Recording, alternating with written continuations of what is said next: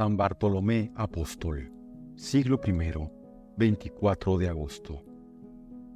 Los tres evangelios llamados sinópticos y el libro de los Hechos de los Apóstoles traen la lista completa de los miembros del colegio apostólico. Los doce apóstoles están repartidos en tres grupos encabezados por Simón, Pedro, Felipe y Santiago el Menor.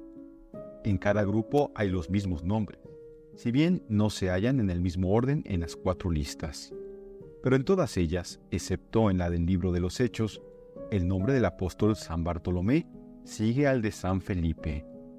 Lo propio ocurre en la lista de los apóstoles que hay en el canon de la misa. Esa constante unión de los nombres de los dos apóstoles no deja de tener importancia. Los sagrados expositores no hicieron al acaso la lista de los discípulos inmediatos del Salvador. Debieron sin duda reparar al hacerla en los lazos de parentesco o amistad que unían entre sí a algunos de ellos, y más todavía en el grado de intimidad de sus relaciones con el Divino Maestro. Conviene parar mientes en estas coincidencias, sin duda intencionadas, para mejor conocer la personalidad de los doce apóstoles y, en nuestro caso, deducir la identidad entre el Natanael llamado a seguir a Jesús en su misión y el Bartolomé citado en el Evangelio entre los otros discípulos. ¿Quién era San Bartolomé? Bartolomé es nombre patronímico judío. En hebreo viene a ser Bartolmai, es decir, hijo de Tolmai o Tolmi, así como Simón Barjoná designa a Simón hijo de Jonás. Fuera de la lista de los doce apóstoles o enviados, no se halla el nombre Bartolomé en ningún evangelio sinóptico. San Juan, autor del cuarto Evangelio, ni siquiera nombra a Bartolomé en la lista incompleta que trae de los doce apóstoles. En cambio, con gala de pormenores, refiere al final del primer capítulo de su Evangelio la vocación de Natanael de Caná de Galilea, después de las de Andrés, Juan, Simón Pedro y Felipe. Asimismo, en el último capítulo del relato evangélico, al hablar el discípulo amado de la aparición de Jesús a los discípulos estaban pescando en el lago de Tiberíades, menciona al mismo Natanael con los apóstoles Simón Pedro, Tomás, los dos hijos de Zebedeo y otros dos más a quienes no nombra. Dos cosas podrá comprobar quien leyere los evangelios. Por una parte, en las listas que traen los evangelistas sinópticos no consta el nombre de Natanael, pero nombra siempre a Bartolomé junto al apóstol San Felipe.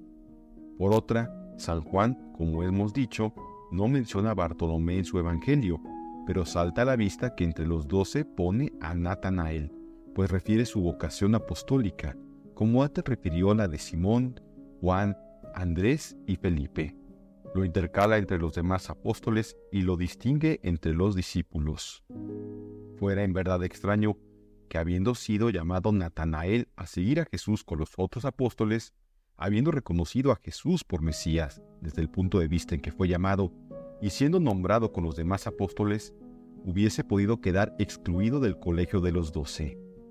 San Agustín, San Gregorio y otros santos padres dicen que Natanael no fue escogido por apóstol, en elección de que habla San Marcos, porque era doctor de la ley y el Señor quería que sus apóstoles fuesen gente pobre y sin letras, para manifestar así más a las claras el divino origen de su Evangelio y de su Iglesia. Observación de peso es esta, pero de todo punto insuficiente y que no acaba de convencer. Los excelentes sentimientos de Natanael, la buena disposición de su voluntad y la fidelidad al Mesías hubieron de compensar con creces, a los ojos del Salvador que veía en él al verdadero israelita sin engaño, el peligro, si tal puede llamarse, de ser docto en la ciencia de las escrituras. También Saulo era doctor de la ley de Moisés y a pesar de ello, Jesús le escogió para que anunciase su nombre a las naciones y a los hijos de Israel. Concluyamos que si Natanael fue uno de los doce apóstoles, tiene que constar en las listas traídas por los evangelios sinópticos y el libro de los Hechos. De hallarse en ellas, le corresponde estar nombrado junto a Felipe, que le llevó a Jesús. Ahora bien, el nombre que sigue al de Felipe en los mencionados libros es el de Bartolomé. Podemos pues creer que Natanael y Bartolomé son dos nombres de la misma persona, uno patronímico, Bartolomé, y el otro su verdadero nombre propio, Natanael. San Juan no le llama sino Natanael. Los evangelios sinópticos emplean para designarle solo la palabra Bartolomé, quizá para no poner juntos dos nombres del mismo significado etimológico, Natanael y Mateo, los cuales pueden traducirse Teodoro, que quiere decir don de Dios. Comúnmente suele admitirse esta identificación de Bartolomé con Natanael. Y Chodat, autor del siglo IX, la da por segura. De ahí que los exégetas acostumbren a designarle con sus dos nombres, Natanael Bartolomé. Jesús llama a Natanael. Fue Natanael natural de Caná de Galilea, hoy día Kef Kena, aldea distante como 8 kilómetros de Nazaret. No merece ningún crédito la leyenda según la cual Natanael fue el esposo de las bodas de Caná. Es probable que descendía de familia pobre. Después de resucitado el Salvador, los apóstoles dejaron a Jerusalén para darse de nuevo, a lo menos parcialmente, a sus antiguos oficios. Al decir Pedro a sus compañeros una tarde que se hallaban a orillas del lago de Tibiriades, voy a pescar, todos, incluso Natanael, aceptaron gustosos esta invitación. Ya de tiempo atrás era Natanael amigo de Felipe, el cual, como Pedro y Andrés, había nacido en Bethsaida, situada en la ribera del lago. Tan pronto como Felipe hubo hallado al Mesías anunciado por los profetas, corrió a dar la noticia a su amigo y le invitó a que fuese a ver a Jesús. El Salvador hallaría a Felipe cerca de Bethsaida. Sígueme, le dijo, y Felipe le siguió. En cuanto vio Felipe a Natanael, comunicóle la buena nueva. Hemos hallado a aquel de quien escribió Moisés en la ley y anunciaron los profetas. Es Jesús de Nazaret, el hijo de José. Erraba Felipe al creer que Jesús fuese hijo de José, pero era de imposible entonces llamarle de otra manera, porque él y los de Nazaret ignoraban el origen divino del Mesías. Nazaret, la patria chica de Jesús, perdida entre los montes, era considerada como un villorrio sin importancia. Por eso, sin duda, respondió Natanael a Felipe, ¿acaso de Nazaret puede salir cosa buena? Ven y lo verás, repuso Felipe y es que estaba cierto de que la sola vista de Jesús bastaría para convencer a su amigo de la verdad. Natanael siguió a Felipe. Al verle llegar con su amigo, diole Jesús pruebas de que lee en el fondo de los corazones y de que había dado al olvido aquella desconfianza primera. Delante de todos los presentes, hace Jesús este sublime elogio de Natanael. Este es verdadero israelita, en quien no hay engaño. No por eso pierde Natanael su natural suspicacia. Al cabo, poco cuesta elogiar al prójimo, aunque de un desconocido se trate. De ahí que, un tanto receloso todavía, pregunte a Jesús, ¿De dónde me conoces? El divino Maestro le responde, manifestándole el sobrenatural conocimiento que tiene de personas y cosas. Antes que Felipe te llamara, te vi cuando estabas debajo de la higuera. Natanael, impresionado por la mirada penetrante y misteriosa de Jesús, exclamó, Rabí, Maestro, tú eres el Hijo de Dios, el Rey de Israel. Querrá decir el Mesías vaticinado y esperado, porque Natanael conocía perfectamente los libros de los profetas. No juzgó mal Felipe cuando pensó que su compatriota y amigo, con solo ver a Jesús, creería en la embajada mesiánica del Nazareno. Prodigios más notables confirmarán muy pronto la fe del nuevo apóstol. Jesús se lo advierte. Por haberte dicho que te vi bajo la higuera, crees. Mayores cosas que estas verás. Luego empezó a cumplirse esta profecía porque en las bodas de Caná hizo Jesús el primer milagro y a ellas asistieron su madre y sus primeros discípulos, entre ellos Natanael, discípulo del Divino Maestro. De Caná pasó Jesús a Cafarnaúm.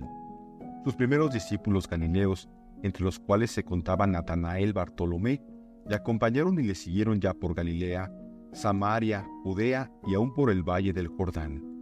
De allí en adelante, casi se confundió la vida de nuestro apóstol con la vida pública del Salvador. Con el roce y ejemplo de Jesús, aprendieron los apóstoles a tener en mucho los padecimientos, la humildad, mansedumbre y caridad con los pobres y los desgraciados. Con sus palabras, con su conducta y aun con reproches, cuando era menester, Enseñábales el Divino Maestro poquito a poco la ley de su reino, ley de amor y confianza en el Padre Celestial, ley de deshacimiento de sí mismo y del mundo, ley de honestidad y de odio al pecado y a los escándalos, ley de absoluta pobreza y total obediencia. Constantemente fueron los apóstoles aprovechados testigos de las oraciones, abnegación y predicaciones de Jesús. Al igual que sus compañeros, Bartolomé presenció las muchas curaciones y resurrecciones obradas por el Mesías. Con ellos asistió a la última cena pero huyó cuando detuvieron a Jesús en el huerto de Getsemaní. En el cenáculo se hallaba Bartolomé cuando Jesús se apareció a los apóstoles la tarde misma de su resurrección y a los ocho días de resucitado. Con otros seis compañeros estaba en una barca en el lago de Tiberíades cuando al amanecer apareció Jesús en la ribera del día de la pesca milagrosa.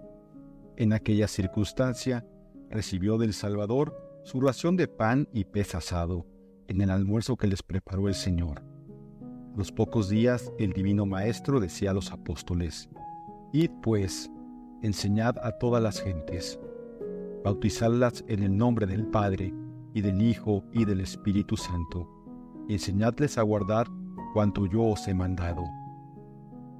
Bartolomé fue educado y enseñado por Jesús. Antes de subir al cielo, diole el Salvador poderes divinos el día de Pentecostés llenóle el Espíritu Santo de su divina luz y fortaleza, y dejóle dispuesto para cumplir su misión y ser, con su vida, doctrina, milagros y durísimo martirio, testigo de Jesús en Jerusalén, Judea y Samaria y hasta los últimos confines de la tierra.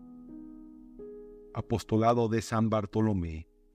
Ni los hechos de los apóstoles, ni la historia de los primeros siglos de la Iglesia dicen qué territorio ocupó a San Bartolomé para predicar el Evangelio.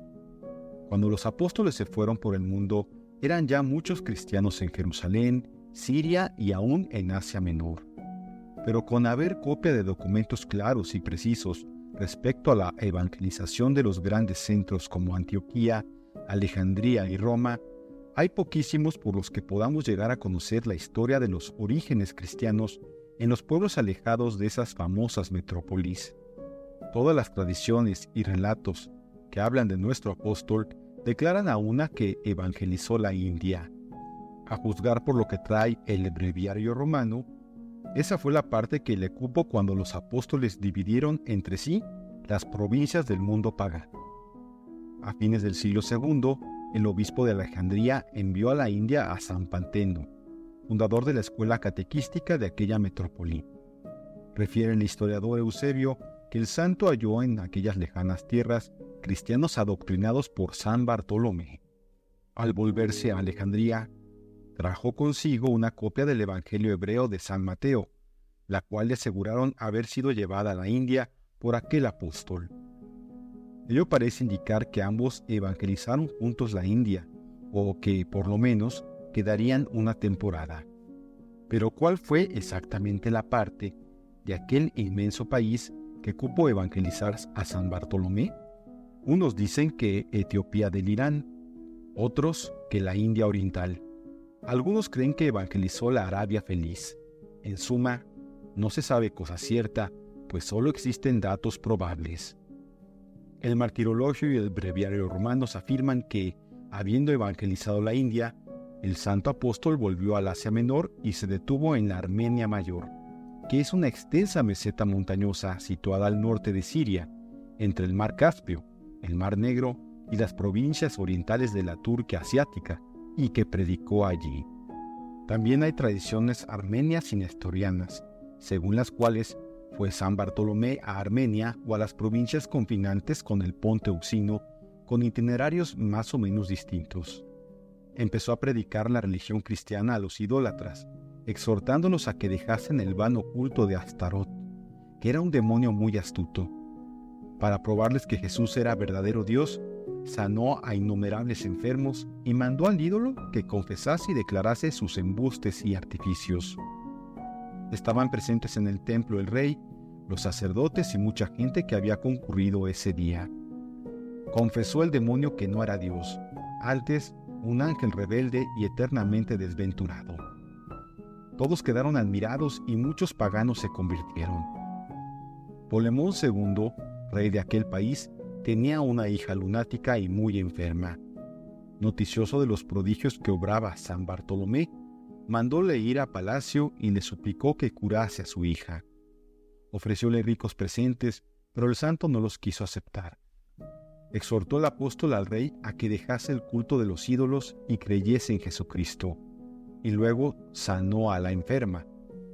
Con este milagro y las exhortaciones y demás prodigios que obró el santo, determinó el rey abrazar la religión cristiana y recibió el bautismo junto con su familia y muchísimos vasallos. Refiere la tradición que el santo apóstol dejó sacerdotes y diáconos en algunas poblaciones de Armenia. Su martirio. Enojáronse grandemente los sacerdotes de los ídolos por la conversión del rey y porque el rápido crecimiento de la religión cristiana significaba menoscabo del culto de los dioses. Resueltos a vengarse del apóstol, fueron a ver a Astiages, hermano del rey convertido, y le incitaron a que detuviese a Bartolomé. Era Astiages gobernador de una provincia comarcana, y así fuele muy fácil prender al santo apóstol, a quien reprobó haber pervertido el alma de su hermano Polemón, ultrajado a los dioses de la nación y destruido su culto, siendo con ello causa de que los dioses afligiesen al reino con grandes plagas y males sin cuento.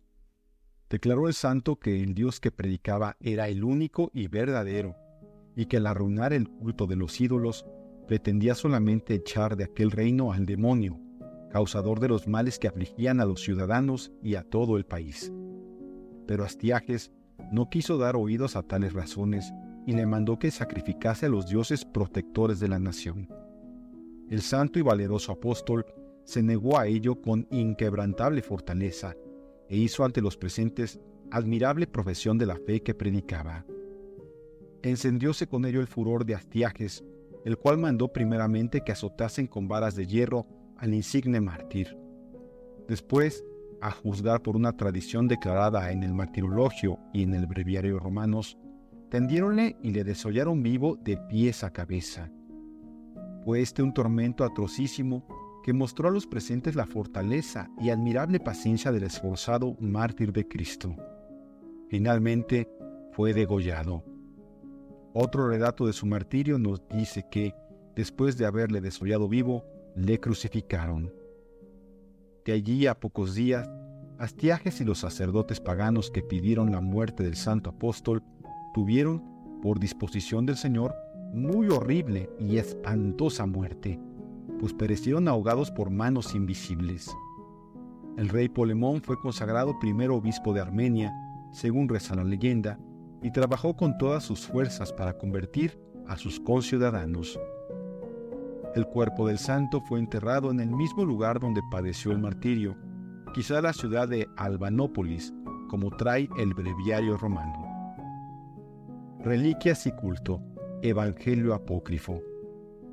No se sabe de cierto a dónde fue a parar el cuerpo de San Bartolomé después de martirizado el apóstol, pero de seguro que lo tomaron los cristianos, le dieron honrosísima sepultura y le tuvieron grandísima devoción. Refiere San Gregorio Turonense que al ver las gentiles que de todas partes concurrían los cristianos a reverenciar las reliquias del santo apóstol, pusieron aquel sagrado cuerpo en una arca de plomo y lo echaron al mar diciendo, de hoy más no engañarás al pueblo. Pero Dios, que es Señor del mar y glorificador de los santos, guió a aquel tesoro y lo llevó milagrosamente en su arca a la isla de Nípari, cerca de Sicilia. Un historiador griego, Teodoro el Lector, dice que a principios del siglo VI el emperador Anastasio mandó edificar en la ciudad de Dara de Mesopotamia un suntuosísimo templo para guardar y honrar las sagradas reliquias de San Bartolomé. Por los años de 830, cuando los sarracenos amenazaban la isla de Nípari, un santo monje tomó las reliquias del apóstol y las trasladó con grande pompa y solemnidad a Benevento, ciudad del reino de Nápoles. El emperador Otón III, 983 a 1002, que edificara una iglesia en honra del mártir San Adalberto, en el islote que hace en Roma el río Tíber, trasladó a ella algunas reliquias de aquel santo obispo. Cuando saqueó la ciudad de Benevento, sacó de ella el cuerpo de San Bartolomé con propósitos de trasladarlo a Alemania. Provisionalmente lo dejó en la iglesia de San Alberto de Roma, con otras reliquias que tomó consigo a su paso por Nola y Spoleto. Pero murió el emperador al poco tiempo y todas aquellas reliquias quedaron en la iglesia del islote del Tíber, que andando los años se llamó Iglesia de San Bartolomé de la Isla y pasó a ser título cardenalicio. El Papa Pío IX la restauró espléndidamente. El altar mayor contiene una preciosa urna de pórfido, muy antigua, en la que están encerradas las sagradas reliquias del apóstol. Dicen, no obstante, algunos historiadores, ser dudoso que los de Benevento hubiesen entregado al emperador Otón el cuerpo de San Bartolomé. Así lo declaró Orsini, arzobispo de Benevento antes de ser papa con el nombre de Benedicto XIII. Varias ciudades de Italia, Francia e Inglaterra se glorían de venerar importantes reliquias de San Bartolomé. En la Iglesia Latina no se celebró la fiesta de este santo apóstol antes del siglo X. Ahora se conmemora, como la de los demás apóstoles, con rito doble de segunda clase. La elección del santo que traía el breviario romano fue retocada por el Papa San Pío V. Los griegos, coptos y sirios celebran la fiesta de San Bartolomé el 11 de junio.